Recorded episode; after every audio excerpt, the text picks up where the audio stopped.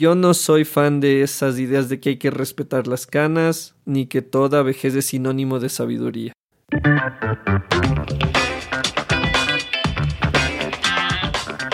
Soy Jimmy Zarango, tengo 32 años, soy ecuatoriano, he tenido la oportunidad de vivir en Argentina y en mi país natal y una de las cosas que más me llama la atención es mirar el temor que tiene la gente a llegar al tercer piso. Y yo soy Samuel Melo, tengo 27 años, soy nacido en Finlandia, he vivido en Ecuador y a veces como finlandés pienso que quizás los ecuatorianos y la cultura latina ¿Comienza su vida adulta demasiado tarde? ¿O será que los finlandeses comienzan demasiado temprano?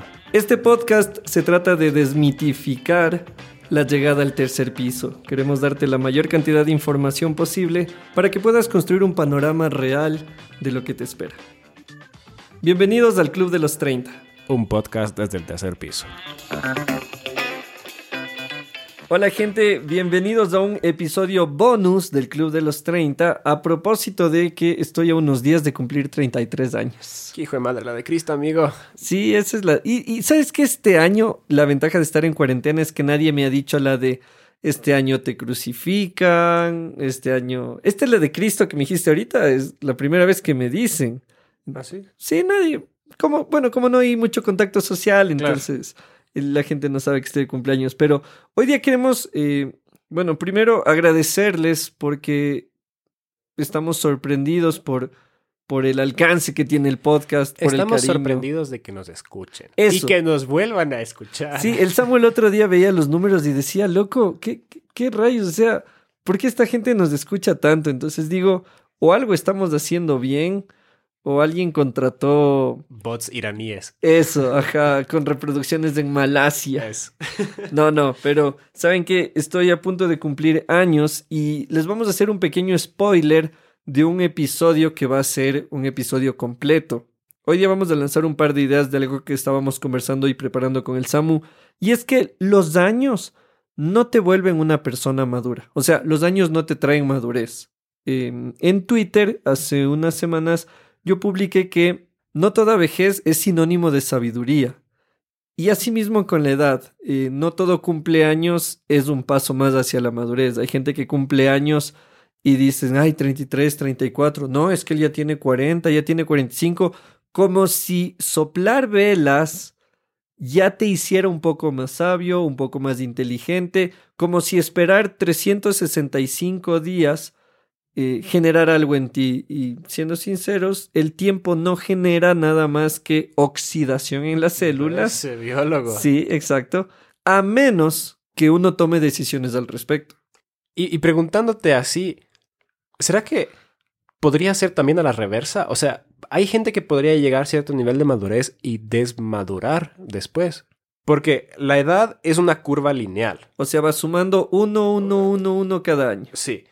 Pero la madurez no es una curva lineal, sería más bien exponencial basado en circunstancias o podría ser que de a ratos llega a ciertos, como decimos en el mundo del gimnasio, a un plateau.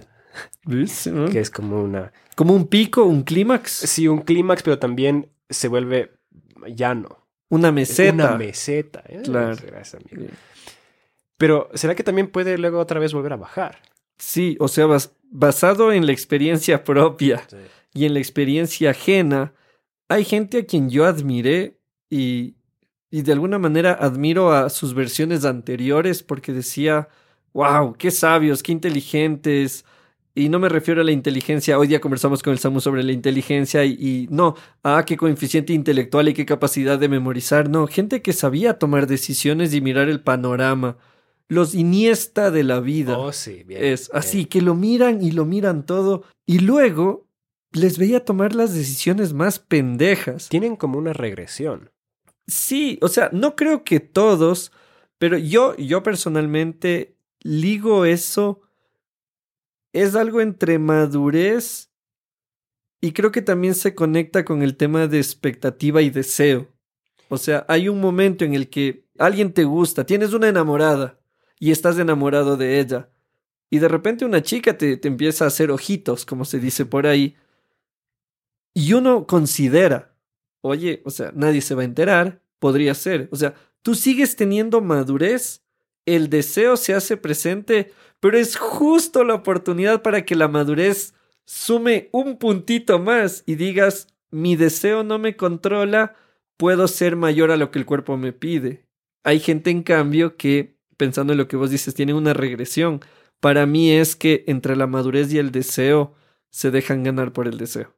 Chuta, ya que estamos metiendo full estadística, también será que puede haber mucha gente que habla muy maduro, como por ejemplo nosotros. Sonar maduro. Sonar maduro, sí, con toda la seriedad del caso estamos. Y que no tiene ninguna correlación con sus actos. Entonces, ¿será que se puede aprender el discurso de la madurez? Pero luego vivir la madurez es otra cosa. Loco, yo, yo cometí un error de soltero. Uno, qué bien, loco, llegaste enterito. No, no, no. Uno en lo que voy a mencionar. Y es que, por ejemplo, a mí me invitaron a dar un par de charlas de comunicación para parejas, para matrimonios. Siendo, soltero. Siendo soltero. Que veas nomás. Yo consideraría que el que te invitó no era muy maduro. Eh, puede ser. O sea, confiaron en mí como profesional. O sea, al decir, ah, bueno, el Jimmy es un profesional de la comunicación, habrá pautas dentro de la comunicación que él puede compartir. Y yo ahora digo, fue un error no tanto haber aceptado la invitación, porque lo disfruté, aprendí. Mucha gente venía al final y me decía, usted es soltero, pero justo nos dijo aquello que necesitábamos saber, que es como el andinista o el alpinista que va y escala, el montañista. La palabra correcta es montañista, ¿no? Porque alpinista sería en los Alpes y andinista sería en los Andes. Muy bien. Entonces. Aquí haciendo filología en vivo. Exacto. Entonces, el que va al Everest y regresa y nos cuenta experiencias de la montaña que se aplican a la vida de la maternidad. Entonces, en mi caso yo hacía eso, a ver, desde la comunicación hay principios, los comparto, pero yo digo, fue un error el no, a ver, fue un error hablar de algo técnico sin entender la base relacional. Porque una cosa, y lo digo porque es lo que tú mencionas, yo sonaba muy maduro. ¡Wow! El Jimmy habla de comunicación en pareja y los principios que da son increíbles. Hasta que ya me casé y los principios que tanto pregonaba en las conferencias a mí mismo me costaban vivir. Muchos hasta ahora me cuestan vivir. Entonces, sí, hay gente que suena madura, pero no es madura. Bueno, entonces vemos que uno la madurez no es necesariamente lineal, no es que mientras más años tienes, más maduro eres necesariamente. También vemos que no necesariamente hay correlación entre el discurso maduro y los actos maduros. Entonces, ¿qué mismo? para, mí es un tema de decisión. ¿Cuándo uno adquiere madurez? O sea, esto lo tratamos en el episodio 1, que si no lo has escuchado, te invito a escucharlo. Ahí desarrollamos muchísima más de esta idea, pero a propósito de estar a unos días de mi cumpleaños 33, por si acaso, hoy estamos 27 de abril, entonces yo cumplo en unos días 33. Y una de las conclusiones que alguien sacaría es, ah, estoy cumpliendo años, me estoy volviendo más sabio. Yo no. Yo digo, yo estoy cumpliendo más años y cada vez se me notan más las costuras.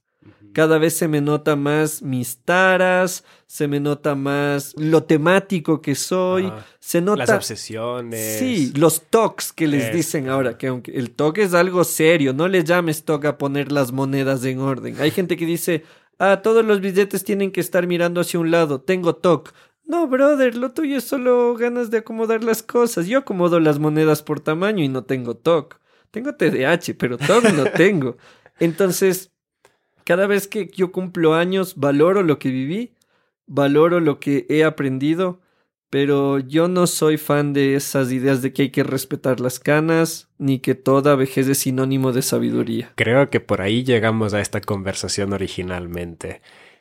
¿Será que realmente le debemos respeto a los mayores? ¿O será que le debemos respeto a aquellos que merecen respeto?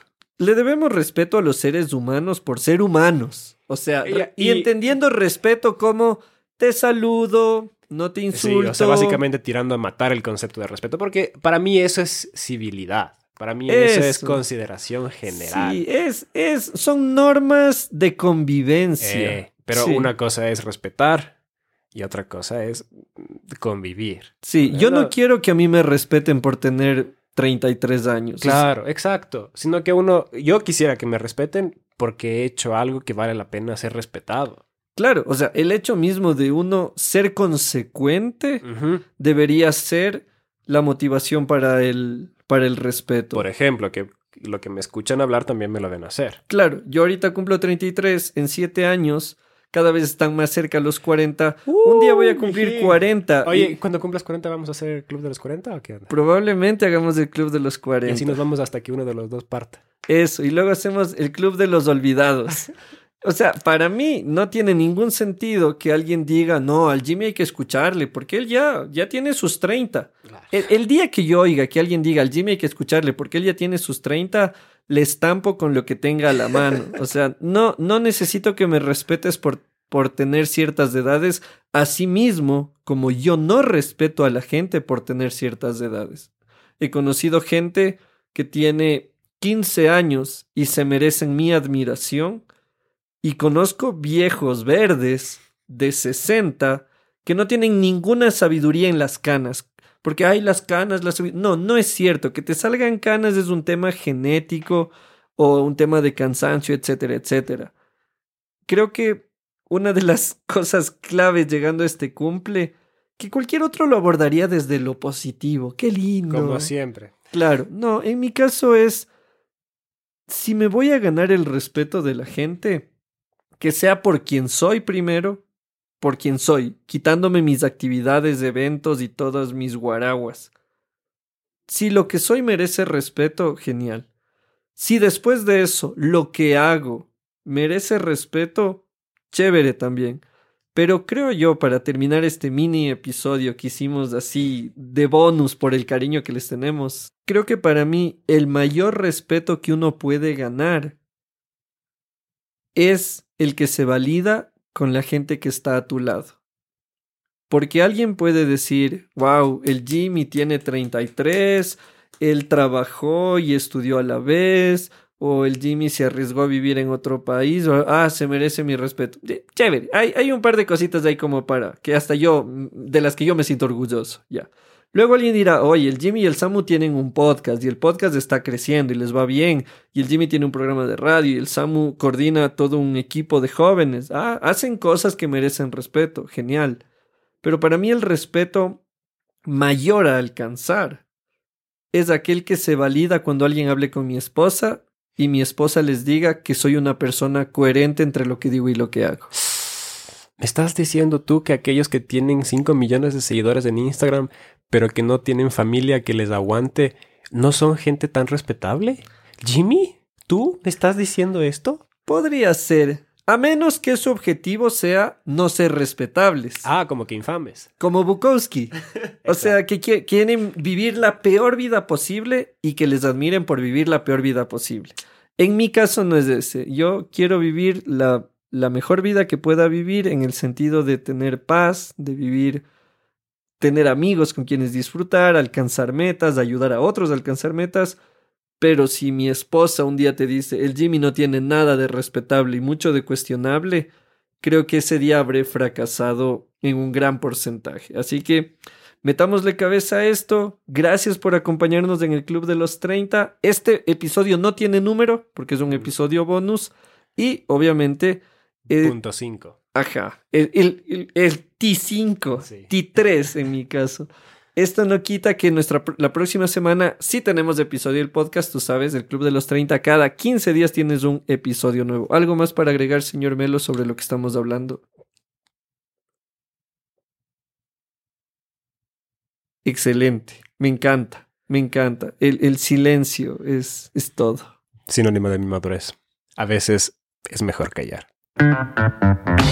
La madurez no viene con los años, sino con las decisiones. Nos vemos en el próximo episodio del Club de los 30. Un podcast desde el tercer piso. El Club de los 30. Un podcast original producido desde Ecuador para el mundo. Escúchanos en Spotify, Google Podcast, Apple Podcast y en el elclubdelos30.com.